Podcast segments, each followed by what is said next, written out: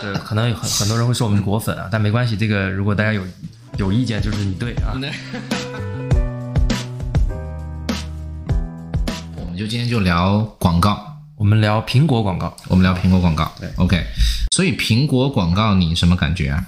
再看下来，呃，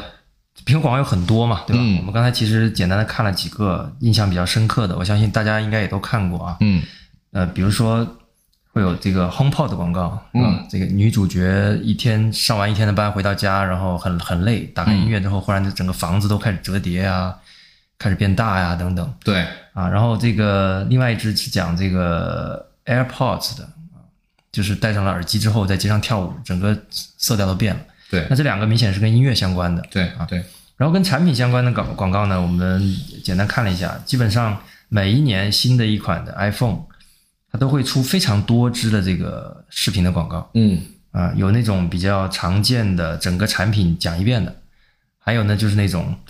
把某一个功能讲到极致的。嗯刚才看到有一个 iPhone Ten、iPhone X，嗯它是第一代有这个呃面部识别解锁的功能 OK，嗯的嗯 iPhone 嘛，所以它有就一个开车尾箱的那广告是吗？嗯对对对，有一支广告就是这个女主角拿着 iPhone 在手里，她看什么什么都打开了，而对，且整个节奏看非那常个快，储储物柜，哎，就打开了。对对对对嗯对，然后就整个爆开的一个一个特效啊。对，但是我们呃可可以说这个这个所有的广告虽然有不同的风格，但是它有一个统一的苹果味儿，对吧？嗯，什么是苹果味儿？你觉得？这个其实它是它其实应该是苹果视觉识识别的一部分，就是它通过同样的调色、同样的痛调、节奏感、同样的音乐跟背景，来营造了一个你只要一看看个几秒钟，哪怕这个时候 logo 跟产品都没有出来，但是你大概就有一个感觉，这个好像有点熟悉。它其实就是苹果通过持续不断的在同一个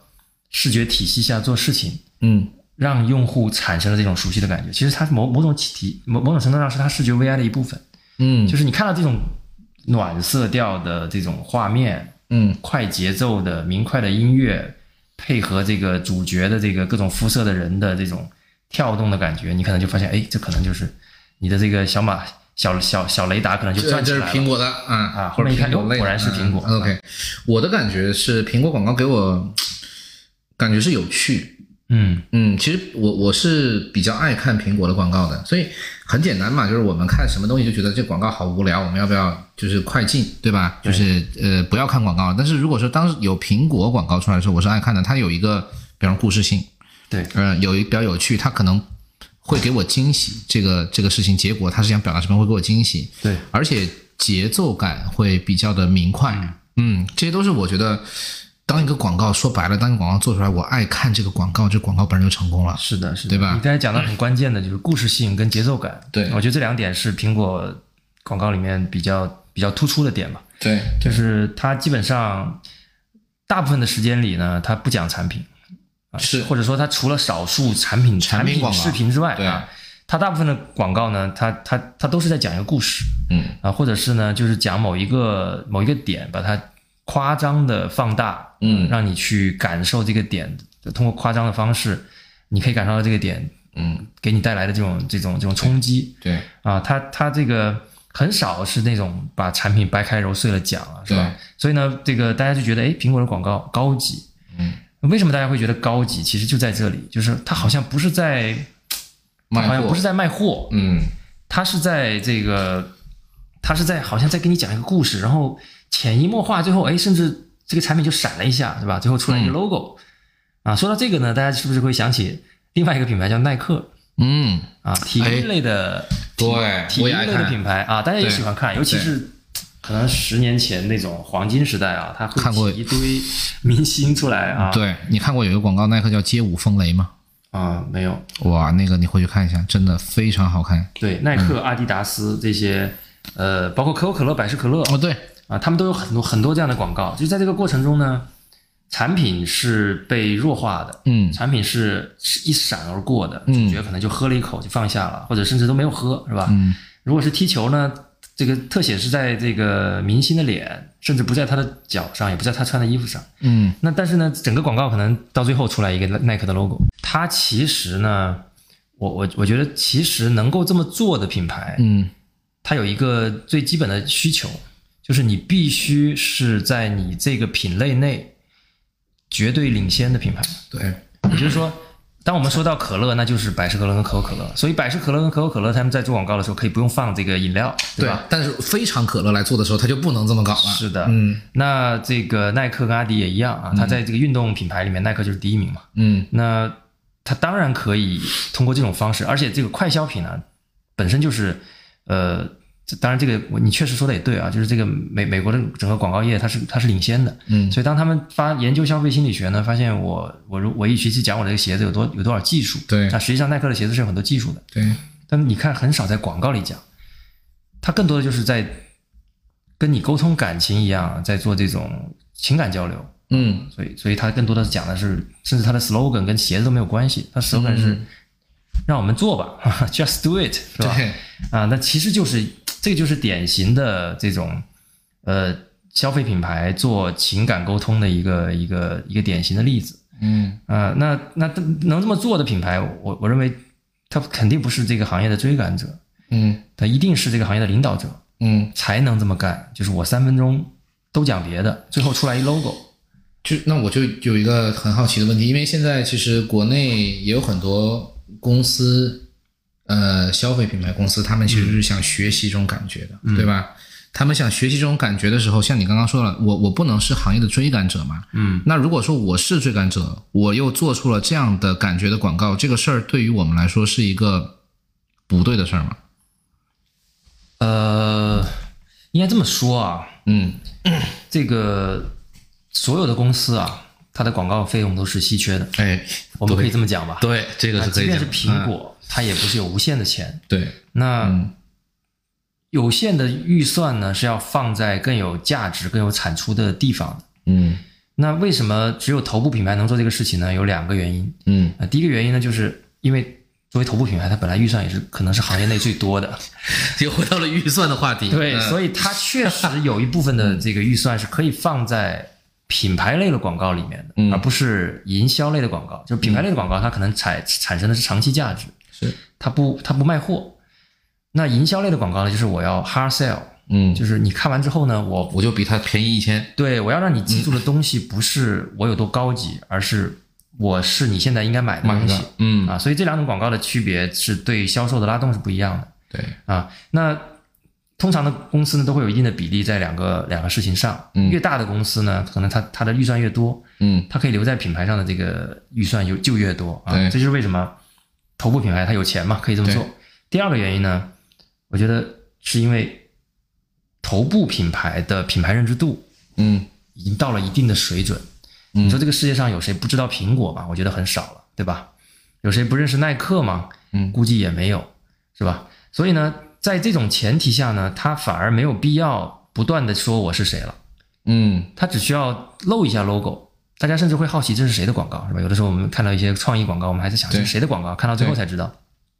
他甚至不需要做这个事情，他大概露一下，嗯一闪而过。都可以做到。我我们呃前段时间我们做了一个内部培训啊，嗯我特意做了一个测试，就是我把宜家的这个这个宜家的这个商场的一张图，嗯，我们知道宜家的商场其实是很有标志性的，是整个像厂红房蓝一样的，蓝黄啊，对，蓝色的底，然后黄色大 logo。对，我把 logo 打了码，我问大家这是什么宜家，啊？一眼就看出来嗯啊，因为大家对这个品牌的认知度已经到了这样的水准的时候呢，你不需要把那个 logo 印的特别清楚，大家也知道你是谁。他们看出来是因为蓝色厂房嘛？对，蓝黄组合嘛。对，那我也给他们看另外一张图，就是嗯呃，一把绿色的这个阳阳伞底下有几个咖啡桌，嗯星巴克嘛，嗯对吧？不需要去看整个 logo，甚至看不清楚那个 logo 非常的模糊，嗯嗯嗯，大家一样可以认出来，因为它它是这个行业里的头部品牌，它的视觉体系经过反复的传递，就是刚才我们开始的时候也聊到过的，嗯为什么苹果的广告一看就知道是苹果的广告，看个几秒，因为它的视觉体系长期积累，持持续的坚持，你知道，一般的中小型的公司，我拍完一支广告可能就要换一个团队了。嗯对吧？下一个团队执行的时候，他没有办法细到。当然，我们在 VI 体系，大部分的公司能做到的就是平面设计，嗯遵循 VI 的要求。但是能像苹果一样，连这个视频的调色都做到非常一致的，其实都已经是很很头部的品牌了。嗯，是的，啊对是的，所以呢，通过这种做法呢，这个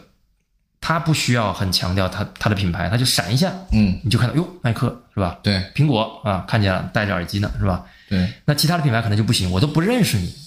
尤其是很多新品牌，刚才你提到很多国内的品牌，你可以聊一聊都都怎么要求的？我我先说那个看过的国内品牌的广告感觉吧。嗯，我觉得有一次我印象特别深刻，我去那个电影院看电影，嗯然后大屏幕放了一个华为的广告，嗯当时我记得它的那个 logo 叫什么“绝世人生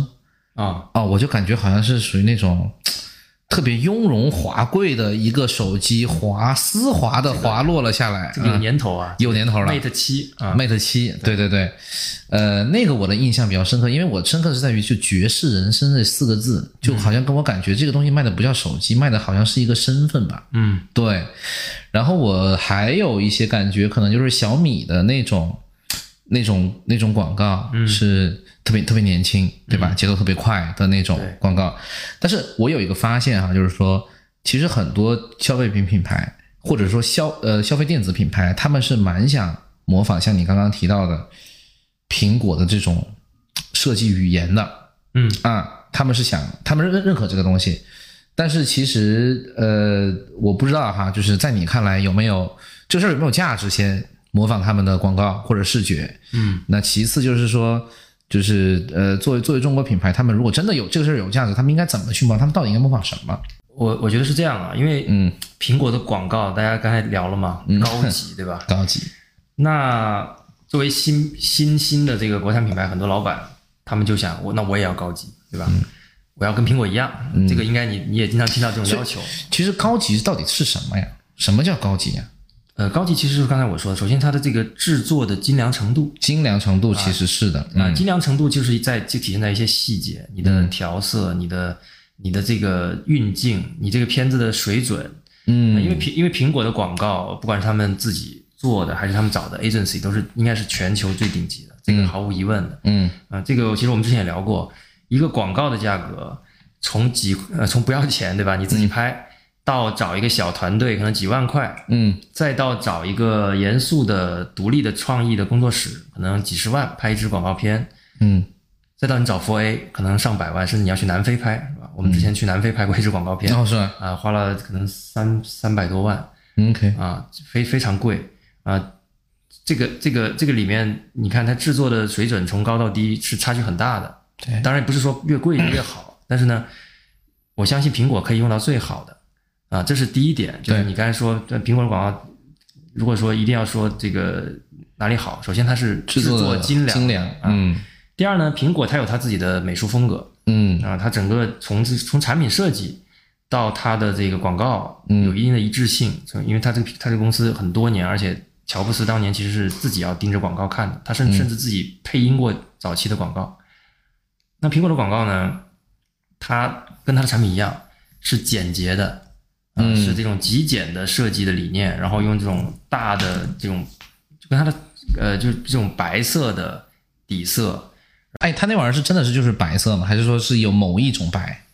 啊，这个一般在 VI 里面都会都会指定的，都会有自己要嗯嗯嗯规定的白，嗯嗯就是光 OK 白可能就有对几十种啊。对嗯对啊，每一种颜色它其实在那个色呃色卡上都有都有很大的区嗯别。通常我们在呃 VI 的手册里面会规定有几个层级的，比如说你是红色的主色调，你就会有六到七个层级的红是可以用的。嗯那其中你的 logo 应该是什么红，然后你应该配匹配什么样的白，什么样的黑，啊，嗯都有类似的要求。 ，OK，那我相信苹果的要求应该也是业内最最严格的。对，所以这种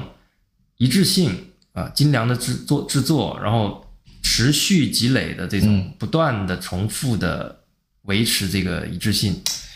带来了这种苹果的高级化。还有一个就是没有任何一支苹果的广告，我觉得它是没有创意的。我觉得这个其实还蛮难得的吧？对，因为创意本身它也是一种，也是一种人力资源对，啊。创意本身也是，就它看起来好像是随机的，但是但呢，它其实是它一嗯实际帮，上仍然是可以通过资本的集聚来换取的。嗯所以我想问你一个问题了，你有没有印象中就是国内品牌比较有创意的一支广告？呃，如果单如果单从创意来讲，嗯我觉得昙花一现或者灵感一现的这种广告，嗯应该还是蛮多的，蛮多的品牌都有有意思的。嗯我我有一些我我我自己拍过的，我也觉得很有意思，很嗯有创意。 OK，而且说到创意，尤其是这个从创意的这个离谱程度来说，嗯其实泰国广告也是啊，对，非常有名的，他就对有很多古灵精怪的想法，而且拿出来都是很很有创意，不到最后一秒钟你都不知道是什真么的广告啊。有我的看都看这样泰国广告有点像看短剧了，其实就是真的对对对对对真的是有那种感觉。对，所以如果你只说创意这件事情呢，嗯，我觉得也不是只有苹果做得好，还是有很多做得好的地方。当然你说的没错啊，嗯苹果的创意，苹果确实没有那种很平庸的广告，它大部分的广告都会让你觉得有一点趣味性。嗯是吧，的，所以呃，我觉得你这个点补充的很好，就是呃，苹果的成功不并非就是仅仅来源于创意，它是制作的精良加上创意，加上很多其他的要素，也有就是很有创意，比如泰国很多广告啊之类的。对它苹果是一个就是集合体嘛，对吧？对，所以回到国内的这个这些品牌哈，因为呃，我的工作呢就是帮这些品牌去找一些高管，有些时候就是会有一些需求，嗯，我要找一个视觉的负责人、创意的负责人，但他们并不是说每一家吧，啊、会有一些说，嘿，我们想看它的这种风格可能偏苹果的那种感觉的，或者戴森的那种感觉的，是会有很多消费电子品牌提出这样的要求。那在这个问题上，我就想问一下你了，就是首先他们要学苹果，他们要学什么？嗯呃，其实你你你说消费品牌啊，我们我们其实看很多消手费电机子嗯嘛啊，消费电子是包括手机啊，对，他们其实在整个在很多领域上都已经在学学苹果了嗯，啊、从这个从这个设计到产品对，啊、很多地方这个这个这个其实当然大家可以不同意我的观点啊，但实际上整个智能手机这个行业的领导者仍然是苹果是，啊，他在很没多事，这个观点我非常同意。啊，对，可能有很很多人会说我们是果粉啊，但没关系，这个如果大家有有意见，就是你对啊。嗯啊我们 就就是狭隘的认为呢，这个呃作为一个行业的领军品牌呢，这个其实大家都是在跟随的。对，啊，这个跟随是多方面的，从产品到包括官网啊，包括包括整个网页的页页面，就每年苹果出一个新的呃产品，每年九月份大的发布会，新的手机发布嘛，对吧？嗯，然后呢，我们都会去看它今年的官网是怎么呈现的。每一年基本上苹果都是引领这个官网的设计理念 OK 啊，有有有不同的动效啊对，啊，有的时候它这个手机从小变大，再从大变小啊，这种随着你的滑动，整个页面的变化，这个其实都是苹果开始的。嗯，对，对，嗯所以呢，这个这个这个模仿是多方面的啊，所以其实广告啊，呃，包括你说的这个设计啊，因为你刚才提到视觉总监、对吧？对，其实大量的品牌都是在向苹果学习的。你看到大家整个风格上已经没有了那个当年可能诺基亚还主导的时候，这个各种各样的手机、奇奇怪怪的什么样的都有。那现在就是一个极简的风格，啊越来越简化，对啊，越来越像这个，包括包括这个整个业界，我忘了是哪一年啊，整个设计从这个拟物化，拟物化也是苹果开始主导的，是它那个按钮，它那个按钮就看起来就跟一个真的电话一样，那个时候。嗯到后面变成扁平化，越来越简洁的这个线条来来来来来这个呃，作为它整个 UI 的设计主线。嗯，那个时间点，我记得是老罗还是刚做，应该是他刚做他第一款手机，罗永浩，嗯，他还是拟物化的设计风格。那个时候大家还争论过一段时间，说这个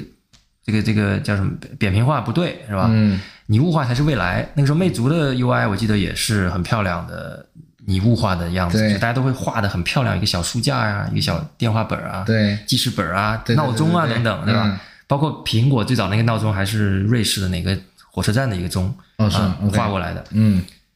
但是这个大家吵吵了没有一一两年，现在你看所有的手机几乎统一变成了扁平化的风格，嗯，我们不敢说扁平化风格一定比拟物化好，但起码这代表了大家对苹果的设计的一个跟认可跟随，嗯啊，跟随。对，所以你说国内电子消费电子品牌学苹果应不应该学？我觉得你一定是要学的，因为、嗯因为跟随策略是所有这个所有领域跟随者的一个最最最佳策略吧，应该说嗯，啊， OK 如果除非你可以做到破坏破坏性的这种创新能力，嗯就是你像苹果革命掉诺基亚一样，嗯，但是往往这种都是来自于外部。是如果的，你已经不是这个不是行业业内的一个人来来做对的，，如果嗯你已经是行业里的一个选手，你现在不是第一名，那你对最好的策略就是跟随第一名。啊对，这个在马拉松上好像也是这么嗯干的，叫跟跑。是 是，对，所以所以他怎么跑你就怎么跑，这个在策略上我觉得没有没有没有对错啊。那对，那从广告的角度呢，其实我们也知道啊，你之前也写过一篇文章，叫做《苹果的广告很高级，但是请你不要模仿》。所以我我还们没写，我只写了个标 题。 所以你想表达的观点是什么？因为跟随策略，我觉得在各个行业都是嘛，但是在广告这件事情本身上，你觉得不要模仿的是什么？我觉得最重要的一点就是我们千万不要被苹果的创意骗了 Interesting，啊！嗯，刚才你也提到了，苹果的广告最大的特点就是创意特别好，对吧？对，三分钟的广告，这个过程里都不都不带产品，是吧？嗯嗯嗯，故事特别有意思。对，那为什么中国的广告大部分不是这样的？你有没有想过这个问题？尤其是哎，刚才也提到了泰国的广告很精彩，对吧？他可能最后带点产品，啊、中国的广告为什么就不是这样？嗯这个其实是跟中国的广告环境是有关的。 ，OK，所以我如果在中国。呃做一个可乐，我不能做一个广告，是我把别人的可乐取下来垫我的脚，我去取我的可乐，那个是不行的，是吗？呃，对，这是另外一个话题。这个这个其实广告法的规定啊，你嗯 OK 不能踩别人啊。 这个这个踩是两嗯嗯两个意义上的啊嗯，嗯你在你在广告里踩也不行，嗯你踩它也不行，是吧？那这个是广告法，中国的广告广告法确实会要比较严格，尤其在这严种格一对些，比上。嗯嗯但是我说的不是这个层面，我说的是什么呢？中国的广广告环境呢，其实是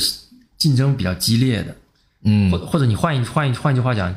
叫它比较，它是一个比较恶劣的广告环比境较恶劣的广告环境，啊。嗯比如说，在过去我们呃，当然现在疫情啊，这个这个电影院的生意不好，但是对原来这种影院贴片广告是非常热门的一个广告类别。是的，影院的贴片广告呢，通常我们有两种买法，比较有钱的广告主就会买三十秒的，嗯，没有那么有钱的就会买十五秒的，嗯，没有更长的了啊，基本没有听说有谁买前贴广告买一分钟的。那我所以们在极短的时间内，对吧？对，你想一想，我们看过所有带故事的广告，有没有一分钟以内？几乎没有，嗯非常少。嗯带故事的广告，你要把一个故事讲清楚，那三分钟、一分半可能是一个基础，对我才能去讲一个什么有悬念的故事，对吧？对，那在一个广告环境里面，大家只给你十五秒、三十秒的时候呢，如果你要讲故事，那很可能你的故事还没讲完，也不好笑，也没有意思，梗还没抛就结束了。嗯这是第一个原因。第二个原因，作为一个新兴品牌，刚才我讲过了，你可能没有那么高的品牌认知度，对吧？中国人不是不幽默，中国人是足够幽默的，但是呢，广告环境决定了你没有办法讲完一个故事。嗯在这种情况下，第一，我没有办法讲完一个故事；嗯第二，我的品牌认知度又不够。嗯那我最好的策略就是通过非常直给的内容嗯让你快速的记住，这个是最高效的。刚才我也我我最开始我们也也提到了，对广告有两种嘛，第一种就是品牌广告，对，嗯我对效果不要求；第二种呢，我这个广告的就是要卖货的，就是那么那么 spam spam，你你你啊对比，又嗯或者是它是一个品牌广告没错，但是这个品牌广告的目的也很直接，就是让你记住我。嗯苹果没有这个问题，嗯可口可乐没有这个问题，耐克没有这个问题，他们不是嗯让让你记住一个新东西，他们只是提醒你别把我忘了。还有一个点，或许有很多这方面的从业者会觉得我们的认知已经到位了，但是老板不批。在国内啊，就是就聊的不好我们可以剪啊，但是嗯我的感觉是这样的，就是很我听到很多声音，就是，哎，老板觉得这个不行。啊老板要露出来，我们满屏都是我们多少钱，完了我们多优秀，我们全是满屏我们 logo，嗯，这个你怎么看？这个我要帮老板说句话，哎，啊，就是因嗯为很多从业者啊，尤其是广告行业，嗯，乙乙方嘛，对啊，乙方经常会说，觉得他他他他的老板就是甲方爸爸嘛，对，他会觉得甲方不专业，嗯甲方要这么大个 logo，我的美术根本看的不对，不好看，画面被破坏了嗯啊，这个呃硬喊口号太生硬是吧？嗯但实际上不是的，甲方爸爸其实有的时候比乙方要更懂他自己，嗯要更懂消费者，甚至更懂市场。嗯因为乙方觉得很好的其实是这个广告这个作品，而不是就是换句话讲呢，作为一个广告主，呃，作为一个广告的这个导演好了啊，嗯广告的设计者，他可能他的立场，他更更关注的是观众这个作看完之后、品嗯觉得这个广告怎么样，对，而企业主呢，老板呢，他更关注的是这个客户看完这个广告之后觉得买我不的买产品怎么样，啊，这里面其实是有立场的区别的。嗯，啊，这里面是有立场的区别，这种立场的区别会导致广告的这个广告公司提提交的这个东西，他觉得这是一个好广告，请注意，嗯他觉得这个是好广告，嗯，而为什么甲方不买单呢？因为他觉得这不能很好的推广我的好产品，这就是大家的立场差异所在明白了。啊。当然，其实呢，我觉得你说但的这事儿是其实也不不不矛盾了，啊，对不对？也不矛矛盾啊，因为对我认为一个好的广告公司，它其实要懂得怎么去做一个推广好产品的广告，而不是只会做一个好广告，这里面是有区别的。我我知道很多好的广告公司，它做的广告很直给啊，而且嗯我们其实最后看到效果好，为什么我们看到的广告都是那样的？嗯，因为那样的广告效果好，什么样的呢？恒源祥、杨洋洋哎，找工作直接找老板谈。对，我们现在能记住他们，就是因为他用了一种怎么说呢？他他其实是广告学上面的一些就比较下三滥的手法，但这个嗯手法呢就是有效，就是重复嘛，对，啊，就是让你记住一个非常简单的概念。我觉得这事儿也得分品类吧，或者分这个呃分价格段吧，你觉得呢？当然，对吧？当然，呃，我我其实印象中没有太多那种就是重复的恒源祥的英文版在在在那边儿，在美国有一种这种这种，我我嗯对我刚才讲了嘛，大家的广告环境不一样。我对嗯举个例子你就知道了，超级碗广告应该大家都看过，嗯嗯嗯是每年超级碗大家都觉得是这个各家广告主秀新鲜的秀啊创意的一对对个对赛场啊，对但你会发现那些广告基本上也是有比较好的播放时长的，应该我印象中一段差不多也三十秒，一三十秒以上到一分钟会比较多一些，嗯，OK，然后都是大品牌在那嗯边秀肌肉的一个、一个状态，对所以美呃，所以美国呢，可能啊，因为我其实我们我看的也不算特别多，嗯但是我看到的可能他们的广告环境确实要好一些， ，OK，没有没有到这个十五秒、十秒，甚至很多前天五秒都有，谁谁谁为您报时都可以嗯作为一个广告来卖，对吧？对对对，啊，所以呃，这个这个我觉得还是环境的环境因哎，素。说到这儿，就据说是不是最贵的就是那个春节前的那个报时的那个是最贵的？对，因为电嗯视媒体过去很强势嘛，但是现在我觉得应该大家不会太看看重这个东西了，因为对现在过去的过去看大家那那个时代就是看央视的标王是谁，那个标王就会拿到最大的曝光，啊对对对，看起来也是能回本的，是吧？但这两年已经没有对人再提这个事情。对，其实刚刚我们聊到一个话题，就是 乙方会去关注这个广告，观众看了满不满意，就是广告广广告是不是出彩；甲方会关注，就是这个东西到底能不能为我们提高一下，就是实际的一些效益嘛，对吧？嗯你销量啊之类的，关注点可能略微有一些差别。嗯，所以这个问题就就我想问，就是到底广告的意义它是在于什么？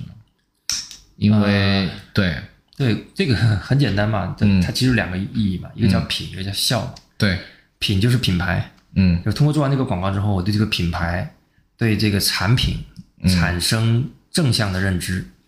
这个叫品品牌效应。嗯，第二个就是效，就是效果效果。啊，这这个更多我们现在讲讲讲效果，就是叫效果广告嘛。嗯，那这个很 Performance 简单， marketing，就是看、嗯啊，就是看 ROI 嘛。对，就我这个广告投了一百万下去，我能拿回多少的多少百万的生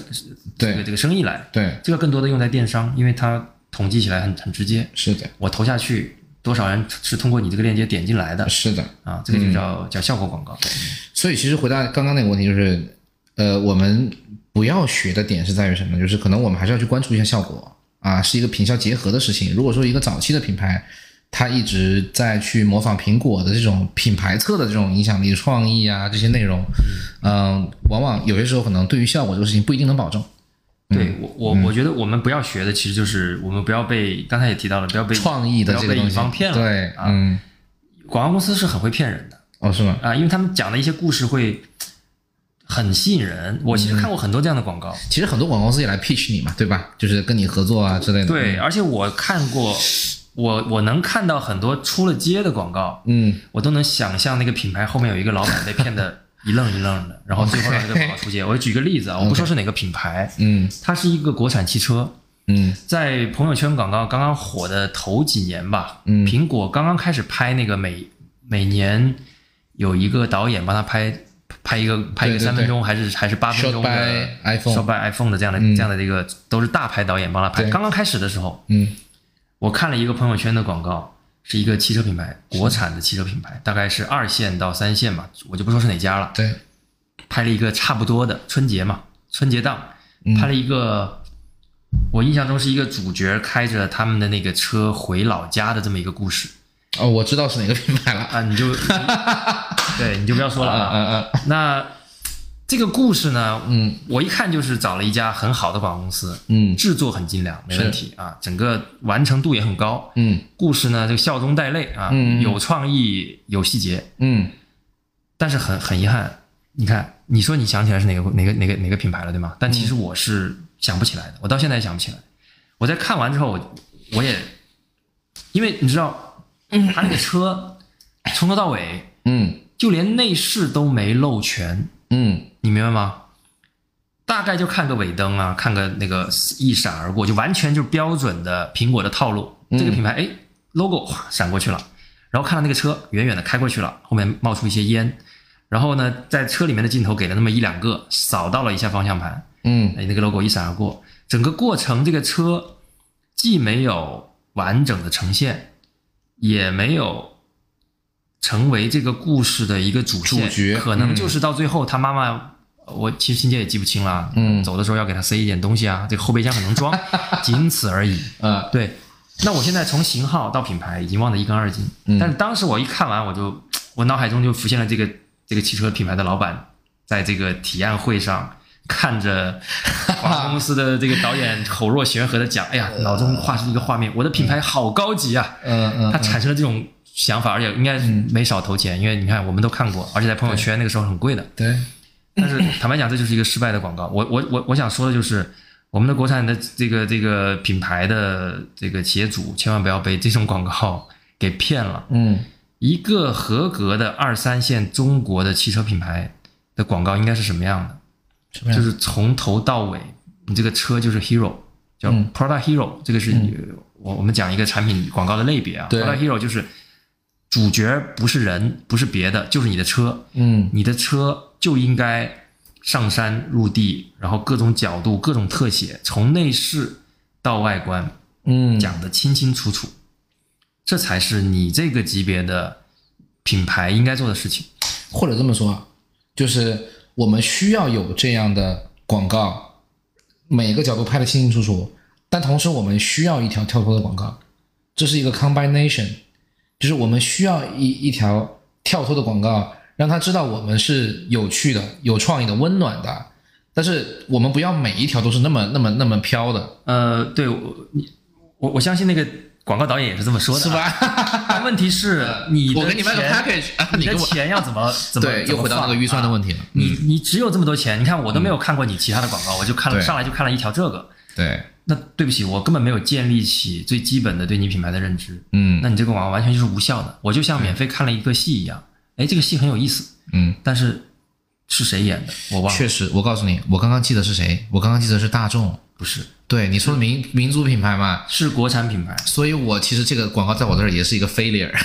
是的，嗯就是你就会忘记它，尤其是你还是在你还是一个跟随战战术，对吧？你对在你在模仿别人，那你对更更加不会被记住。对对，所以大家不要被创意骗了，这是我想说的。嗯其实不光是就是不光是国产品牌啊，对其实你去看，其实前两年我我看了很多，奔驰、保时捷嗯他们的广告，嗯它是可以很酷的，然后车也不太秀的，嗯就讲 lifestyle，不讲卖点的。嗯这个人在开车，穿着西服，嗯他就一直在讲啊，我我我我的什么人生不要被谁定义啊，就是奔驰也好是吧？它有它有它的行业地位，嗯它的地位在那里，它它就拍这些就好了。嗯啊，包括这个 whisky 啊，男性用品很喜欢这么这么弄啊、嗯 w h i s k y 啊，比如说活出骑士风范，哎，这个话好像实话是是啊，是不是你的微信签名？我我 嗯叫忙出骑士风范啊，啊那个就就是就是搞笑的。那这个他们这么做呢，就是因为它的这个品牌认知到那儿了啊。嗯是酒酒我们回头再单单聊，啊嗯比如汽车，奔驰、宝马、呃保时捷，有豪华车，它要营造它的这个豪华氛围，它不需要讲它的性能，因为大家都知道这个性能是没问题的，是吧？嗯但是呢，你去看丰田的广告，非常务实。丰田其实长期以来啊，确实都是对全球汽车销量第一，人家就是脑袋非常清楚，他的广告打什么？嗯我看了很多，从平面到到到到到到这个嗯呃的 video 啊都有。嗯比如说奔驰，唰一个过弯就过去了。嗯如果是丰田，它在过弯的时候，唰会拉一条线出来，告诉你百公里加速多少秒。嗯然后奔驰在在说我们成功男性这个这个中中什么中产必备凉凉车的时候，嗯这个丰田跑过去的时候，他会告诉你我的轴距是两千九百八十。 我为什么我我我是特别吧喜欢，我特别喜欢丰田这种性格的人。丰田看起来就 low 了嘛，嗯啊，你怎么在这种时候还跟我讲这些是吧？嗯，但是对不起，他的用户就是需要这些，他在卖凯美瑞，对吧？对凯美瑞的用户关注的就是我耗多少个油啊，你对的，加速性能如何？当然，凯美瑞的用户不 不考虑这个嗯啊， 但是他我刚才其实举的不对，他应该讲了，他在过完的时候应该讲的是我、嗯 我的每每百公里油耗低至多少升，嗯这些事情是买凯美瑞的这种用户画像的人最关心的。对，而且虽然丰田丰田耳熟能详，但是它的用户在买东西的时候也不是凭感觉买，嗯对，所以所以就是你想，苹果的广告虽然好看，但是这种广告它不不一定适用你的品牌嘛，对吧？你的品牌到底要解决什么问题？你的 target audience 是谁嘛？是的，所以我觉得这个其实蛮有意思的，就是呃，蛮多，因为主要为什么我们今天讨论这个话题，就是苹果的广告很高级，但请你不要模仿呢？其实也是因为有蛮多年轻人。对吧？现在其实消费的主力嘛，很多年轻人他是他在评判一个呃品牌的时候，他到底洋不洋气啊，高不高级啊，他可能是会基于一些比较片面的这种这种碎片信息，他这条广告很酷啊，它是可能短短期之内会起到一个传播的作用，但是其实回归到这个产品本身，嗯、它的 target audience 其实决定了什么广告是最高效的，对吧？嗯应该这么说，就是我们其实做营销，它有一个基本逻辑，嗯就是我们要先知道你的用户在哪里，对，用户的画像是怎样的，然后根据这个用户去去反推他会在哪一些媒介渠道里面出现，就是换换句话讲，我们通过哪些媒介的渠道跟手段可以找到他，对，然后我们再根据渠道的特性，根据这个用户的特性，嗯来决定我们要跟你说什么话，用什么样的方式跟你讲。嗯，所其以实嗯是个科学，对，所以不是说苹果的这种呃这种广告完全不行啊。如果嗯你针对的就是一小群，特别讲究嗯这个质感，特别龟毛，就喜欢看高品质的东西的人，嗯然后你的你相对的这个营销的目标是一个明确的这个受众，然后你又有渠道可以找到他，他愿意坐下来看你三分钟，你当然可以拍一支像苹果一样的高级的广高高级感爆棚的这种广告，让他们去买单嗯啊，这个是可以的啊。我我我我觉得国内其实有一些小众的品牌，它也在用这种方式来在在做是的，啊，但是呢，如果你的面对的对象不是这些人，如果你没有机会坐下来让他看你三分钟，因为苹果我是看的，可是嗯不知道阿猫阿狗的广告，我三三十秒我可能就关掉了。嗯那你那个 logo 还没出来呢，大 哥，你咋办呢？你这些嗯这钱不你就花了，不就打了水漂了吗？嗯这就是为什么小品牌上来就要先讲一遍我是谁，嗯然后再演演完之后再说一遍我是谁，对吧？嗯，这个看起来当然是我什么都不说来得更体面，对但是赚钱这件事情不能 为了对体面，对吧？对，你你是什么阶段的品牌，就要做什么阶段的事情，嗯觉得是这样子的。明白，很有意思，因为呃，不知道能不能讲，反正这段可以掐哈。就是有一个知名手机厂商的创意总监曾经跟我分享过一个案例，嗯就是他们想要拍出非常高级的 PVC，嗯然后去找到了 Kanye West 的团队的那个御用导演，嗯然后那个御用导演呢，就帮他们拍了一条片子。嗯，那条片子就是通篇没有这个品牌的任何信息。嗯，啊，哎，这个是不是那帮那帮人的风格？对啊，因为他他服务的品牌都是头部对，品牌，啊对对对对对。然后这个某品牌的老板可能就有点不高兴，但是这个创意总呢，呃，他是也不是中国人啊，这公这个这个某品牌的创意总他也不是中国人，所以就是好说歹说啊，把这个事情给落定了，然后在这个海外就是在在放这个品牌，其实效果不错的，嗯啊、这个视频效果不错的，但是。确实，我们再回到数据上去去查，到底我们这个品牌大家的搜索量提没提高呢？其实没提高多少。嗯，对所以效果其实并不好效果其实并不是那么好。就是我我觉得有这种东西是可以的，但是你你 follow up 是需要一些东西的，对，来 follow up。对，可能这个就是我需要把我的品牌调性提高，我需要去传递更多的价值，但是你你要有 follow up 的工具。对，嗯也就什么阶段做什么事情，对，什么阶段做什么事情呃，？这个呃，品牌像人一样，就是准确的自我认知很重要。嗯对你真的没有到那个江湖地位的时候，你就不能做那把龙头椅，对吧？嗯这个，我我再举个例子啊，这个例子我们就指名道姓了啊，嗯就是 OPPO ，OPPO 啊，啊，呃，OPPO 呢，在它其实我我们举两个例子，嗯是非常大家应该都都有印象的。第一个呢叫充电五分钟，通话两小时，两小时，非常土，对吧？嗯而且哈 sell，不管故事怎么写，最后都落到这句话。嗯。但是我可以说，这是中国本土品牌营销史上最成功的一句话嗯啊。OPPO 几乎就是靠着这一波营销，真正的在国内把智能手机做起来了。因为 OPPO 最早是做音乐手机的，嗯但是它呢，这个我们先不说它中间的产品的变化等等啊，包括快充这件事情本身确实是用户的刚需啊。嗯它产品的这个，而且它当时在快充这块市场就是领先的嗯啊。产品上产品力当然是很重要的，这个是一切消费电子成功的基础，品牌品牌营销都是雪一呃锦上添花啊。嗯那这个事情为什么成功呢？就是它非常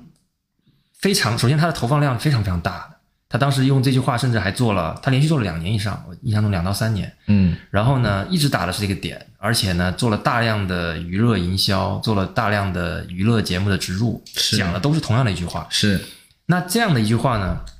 它是非常当其实其实你要说这个这个具体的字句有没有有多厉害，我觉得倒未必，它就是打对了点。嗯我就要充我就要充电五分钟，呃呃充充电五分钟通通话话两小时通话两小时还是通话三小时还是电话两小时，没有没有区别。嗯但是呢，我反复持续换了不无数个代言人去把这句话讲出来之后呢，用户真的就记住了你的产品的卖点，记住了你这个品牌，乃至记住了你当时的拳头的产品。然后它这款产品应该是 R 九吧，OPPO R 九嗯卖的非常非常的好，应该是它历史最好的一款产品。 ，OK，这是第一个例子，就是我没有什么创意，对我很土，对我甚至就是打一句像大白话一样的这个这个稍微有一点对仗，甚至都不押韵的这样一句话，获得了成功。对，这是第一个例子。第二个例子呢，OPPO 推出了 Reno 这个子品牌，嗯大概就是在这个充电五分钟、通话两小时之后没几年啊。是呃，在我看来呢，我我当时怎么发现这件事情？那当然我是，其实我我也算半个业内人士嘛，所以我一直在关注。我知道他嗯你出不了算 Reno，半个，你算一个，啊，OK，现 在算半个了啊。嗯我当时是在哪个高铁站出站？北京站还是、甚至不是北京站，有可能是一个二级二线城市的高铁站。嗯在出站的时候，那个出站的通道，整个通道它包下来了，每一块广告牌都写着 “It's Reno”，、然嗯后上面是各个国家艺术家做的这种手绘的插画，嗯就是把 Reno 画上花啊朵啊，其实我也记不太清楚了， 嗯哈因为它不太成功嘛。嗯很夸张，当时我非常惊讶，因为整个画面非常大，就整个那个通道，就你见过地铁站吧？地铁站的包我站见过地铁站，啊。当时其实据我所知，不光是高铁站，它在很多城市的核心地段买了大广告牌，买了非包常站多。非常多，当时 Reno 它的第一波预热叫 It's Reno，嗯它它的画面里只有 It's Reno，然后没有其他的信息量，就通过一些艺术家的画传递一些信息。然后右下角一个非常小的 OPPO，嗯当时我就发了一条朋友圈，嗯我说你这说个这个 OPPO 要么就是实在是钱太多了，嗯要么就是他们被冲冲昏了头脑， OK 觉得自己到位了 OK 啊，可以这么干了。那我觉得无非就是两种可能。嗯，那当然他们钱确实多，因为那个时候 那个时候啊确实非常成功可啊以，嗯他们他每年在营销上，我觉得娱乐营销或者说这个这个在在媒介投入这件事情上，OPPO 是国内最专业的厂商，没有之一啊。对那但是呢，我是觉得那一波是有问题的啊。什么问题呢？你可以、嗯对这个，首先它传递的信息量太有限了，他它就是嗯想让大家知道 Reno，对他想推出 Reno 这个子品牌，但是呢，他高估了自己的已有的这个影响力，嗯，他觉得我 OPPO 已经行尽了。人皆知所以了。所以这个问题是，如果说 App- Apple 如果是苹果来推出一个 Reno，对，就这个事儿可能行是吗？你的逻辑是这个，苹果同样做过一件什么事情，我可以告诉你，嗯苹果在推出 AirPods 的时候，我看过一个广告，我现在记不太清嗯了，它可以放那种就是一栋楼那么高的一个一个户外的广告，嗯，这个广告里面就是一个抽象的人，嗯然后有一个 AirPods 的耳机戴在他的头上，然后右下角就写 Apple、AirPods，嗯它传递的信息量也很有限，就是一个人戴这个耳机，嗯底下就是这个产品的名字，是但是苹果就可以这么做，是因为首先它有很高的关注度跟认知度，我一看是哟，苹果风格对吧？颜色啊、色彩啊、简洁程度我都能看出来。是，第二，哪怕我不知道你是它新出的耳机，我都要去搜一下这行字什么意思。嗯对吧？但反过来呢 Makes sense，对对 r 对 e n o 当时其实，当然这里面我还我刚才其实已经讲了一个前提，就是嗯消费电子的成功产、产品是基础。对 Reno 为什么失败，在那个节节点，我觉得嗯一方面是它产品可能选错了技术路线，它嗯选了这种上滑式的屏幕啊，当时这个就是。呃，跟 vivo 一起弄了很多完真真全面屏嘛，就 iPhone Ten 出完之后，不是有一个刘海真嘛嗯全面嗯屏，嗯有个刘海，大家觉得刘海太丑了，那我就搞想方设法做了一个没有刘海的产品。但其实在我看来，那个路路线就不对了，它有一点为了做而做，导致了其他方面做了很多妥协。那嗯，啊这个我们产品定义我们可以单开一期来讲单看起来讲，嗯啊，。单但看是起呢来，呃，说产品首先不对了，第二呢。当时其实我，因为我们有很多代理商的朋友啊，对我们就会聊，他们说，但他们说，因为 OPPO 的主战场其实是在三到五线城市，对啊，现在慢慢到一线覆盖，但其实大部分的用户其实是在对下面的。他说这些人连拼都拼不出来，Reno，嗯，他们无法 Reno 嗯反应啊，就变就导致渠道 呢很难推对，啊，渠道过去推就是一个单单单字嘛，R 九对吧，或者是怎么样，A A 多少，嗯，很很好推。那渠道都不会念了，渠道的那些大佬出代理商们自己都不会念、啊，这是第一。第二呢，它整个这个品牌投入呢，就是过于专注于品牌了。嗯我说了，它只有 It's Reno，产品都没有。嗯 OPPO OPPO 都很小，嗯对于大部分路过这个高铁站的这些用户来讲，他就是完全接收到了一个无效信息，然后就结束了。嗯，有点帅，真的，他把自己搞得太帅了。太帅了，因为他那个太帅了他当时、嗯我我印象中那套东西是很高级的，是的，这完全符合哦非常高级嗯第一高级，第二精美。所以这就是我们不要学苹果的地方。对，它高级精 美，嗯但是不接地气，对，看不懂。对，那些艺术家都是很很知名的，我当时印象中找了很多街头艺术嗯家来来释放解读 Reno 的品牌调性。嗯，他当当时 Reno 是作为一个很重要的子品牌出现 的。这一套东西该有，但是你不能铺在地铁、铺在那个三五线城市就你说的全部对去弄啊。这套东西是要要有的，要有的别人问你的时候，对你要拿得出来。对但是呢，尽量不要花那么多钱去花在这个这个维度对，你要做的，或者说中国的手机品牌要做的，还是让你的 Prada 成为 hero。是的，这个画面里面的手机要巨大，嗯，大到比人还大，就是一个墙，就是就是你的产品。其实你看这两年 OPPO、vivo 的变化，嗯他们过去都是代代理呃代言嘛，嗯，强代言，一个代言人拿着手机，那这个人形立牌立在地上，那个手机毕竟就是手机那么大嘛。嗯但是你看现在 OPPO、vivo 的店。大家如果有机会可以去线下看一下，他们现嗯在在代言上用的非常的保守，尤其是 vivo，基本上从这一代开始就不用代言了。嗯他们的店里面的海报就是巨大的手机，这个叫 Product Hero，刚才讲、嗯讲第三遍了啊。嗯，那这个好处就是在哪个阶段，你的产品首先要让人产生印象，并且让人接受，确实就让你的产品多露脸，让你的品牌站得靠后一些。嗯这里面当然没有苹果体面，对吧？嗯，苹果可以用剪影来卖产品，但是呢，我觉得还是什么阶段干什么事儿。这个阶段嗯呢，体面重要还是赚钱重要？我觉得在目前这个大环境下，大家应该都有答案，对吧？是的啊，没错。我觉得今天这个这个这个话题其实真的蛮有意思的，所以生意它的它该到底该怎么做，它它的广告到底是来服务什么样的生意，我觉得我觉得确实我们我们可以多去多去探讨。所以苹果的广告很高级，但是请你不要随意模仿，应该是这么讲，对吧？就是不要被骗了。不要被骗了。 对该学的还是要学的。该学的嗯还是我要学我我从来不呃从来不不觉得说这个所谓的这个模仿有什么不好，几乎所有的追赶都是从模仿开始嗯啊，该模仿的要模仿。嗯，但是呢，有一些呃这个这个江湖地位不够的事情呢，就千万不要被忽悠了去做。是，呃虽然我自己本身是一个营销人，嗯，但是我也得说实 话，我们还是要站在这个站在这个这个我们怎么把东西卖卖好的这个角度来来来思考问题。嗯啊，当然我自己也也很喜欢一些一些很有意思的广告啊。嗯，呃，广告行业有个词叫飞机稿，你听过吗？飞机稿，对，就是这个稿子呢是不是不能是不不太能执行的，嗯呃，是非常天马行空的，嗯啊、但是呢，往往呢这里面的特点就是它它不落地，但是它很好玩。这个就是飞机稿，很多广告公司呢，它喜就欢泰国是满天飞机稿 是吗？不能呃不能这么说，不能这么说。 嗯泰国的广告也其实很发达，而且它的广告，它的广告自成一体，那个不能叫飞机稿，因为很多时候它、大家愿意看啊，嗯看到最后呢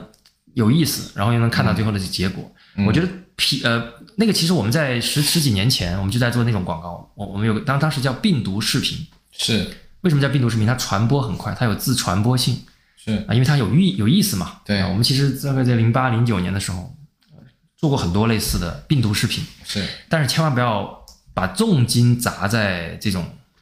小创意的他爆了就爆东西了，上对吧？他对爆了就爆了，就 OK 了。对，如果它本身真的有病毒属性，你在互对联网上自然就会传播起来。对对对，